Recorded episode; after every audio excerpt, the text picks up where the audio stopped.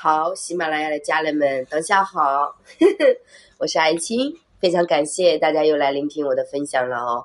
其实形象管理、衣橱整理，它各个方面都是一个工具。我记得很多时候都跟大家讲过啊，它本身是一个探索自我这样的一个工具，清晰自己，我们就不会迷路了，对吧？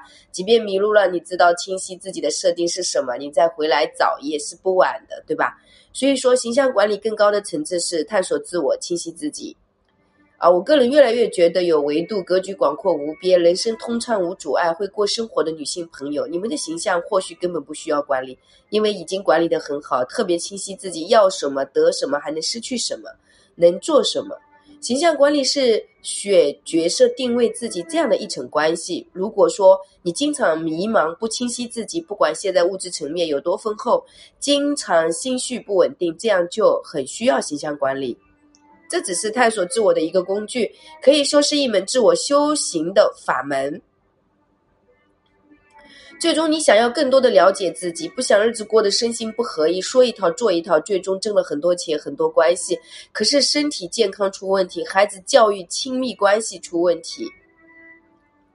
其实，一个人如何清晰自己，不管因为是没有什么而难过，更不会因为自己得不到什么而悲伤，更多的是明了、明了。然后呢，所有的遇见都会是一场圆满的祝福。当然了，探索自我的工具有很多啊，对吧？像我自己经过二十来年的探索，发现这个配饰语言和你的关系也有一层深不可测的秘密，包括你的坐姿、说话语境、卧室物品陈设、呃摆设、衣橱衣呃衣橱衣品、你的自来表情，甚至长在脸上皱纹，都在告知告诉我们说，哎。你平时是一个什么样的人啊？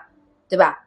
有的时候道行很高的人看到你的面部表情，就可以知道说，哎，你在这个岁月故事里面到底经历了什么？你到底是一个什么样的人，对吧？因为你的平时习惯的情绪和你的这个旧有模式的习惯，它都会在你的身体里面，在你的表情里面，它都会长出来的。其实这也是一套很科学的，呃，一一种。呃，方法它并不是迷信，更不可能说是什么神学，对不对？大家不要把它想得很玄乎啊。其实，一般目前正在从事美学行业的人，我觉得这个探索是需要的，必不可少。为什么呢？你不然你都不知道给别人怎么做形象管理，对不对？然后你到处在争议，都不知道自己在做什么、说什么，那也会经常有一种习惯的用语演绎着你自己成功美好的样子哦。和周围一切相处，对吧？就觉得哇，你好棒啊！只有你自己真正的到了夜深人静独处的时候，说，哎，你发现自己其实一半的语言都是谎言，有一半的样子都是在演，而不是真实的你自己。那这个时候，其实你就很难说骨子里生发出来这种魅力和力量啊，对吧？还是没有办法的身心合一呀。呃，我记得我之前在这个讲解。花木兰电影里面，我就有讲那个里面的一个细节，大家如果有有感觉，可以去听听。所以，专业的形象管理其实可以解决你的心灵困惑、健康问题、经济状况、自我价值建设等等。人是核心，那么角色定位就是核心了，对吧？你在自己的这个剧本里面。那些地方是有功哪应该说哪些地方是有功课的？虽然你的这个角色不是你选择的，你小时候生长在什么样的家庭，然后你现在是一个什么样的人，你都知道了，你都明了了，你也没法选择了，是不是？但是当我们的心境转化了的话，那么你就可以脱困，就可以一直，呃，就就可以说跳出你自己一直被困在里面出不来的那个那个角色关系，是这样的。因为就就比如说，假设有些人觉得自己潜意识不够好，然后他会有什么样的演绎啊？我可以跟大家分享一下。如果一个人他潜意识里觉得自己不够好，他往往喜欢在人群中去证明自己，哇，我很厉害啊！然后他的这个站姿、坐姿仿佛都在演戏，他的说话状态啊，其实就是觉得好像自己真有那么一回事。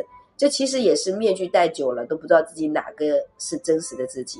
但如果说我们是从骨子里生发出来的自己，是什么样就是什么样，一点点长出来的，它是有根的。那你不管在哪里，你说你自己没有什么，没有什么也无所谓。其实你有什么，你不在不在乎别人说你什么，往往就是因为你没什么，你就在乎别人说你没什么。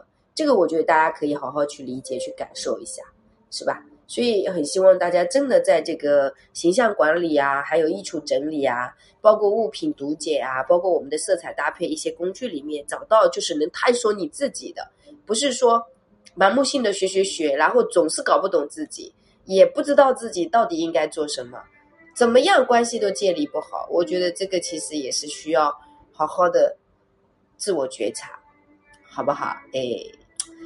很高兴你们一直来聆听我的分享，就是因为有你们，然后我就更加积极的分享。小助理的微信是幺三八二二二四三四四幺，公众号是木子里艾草的艾，青草的青。不管你在哪里，我就在这里。祝福大家。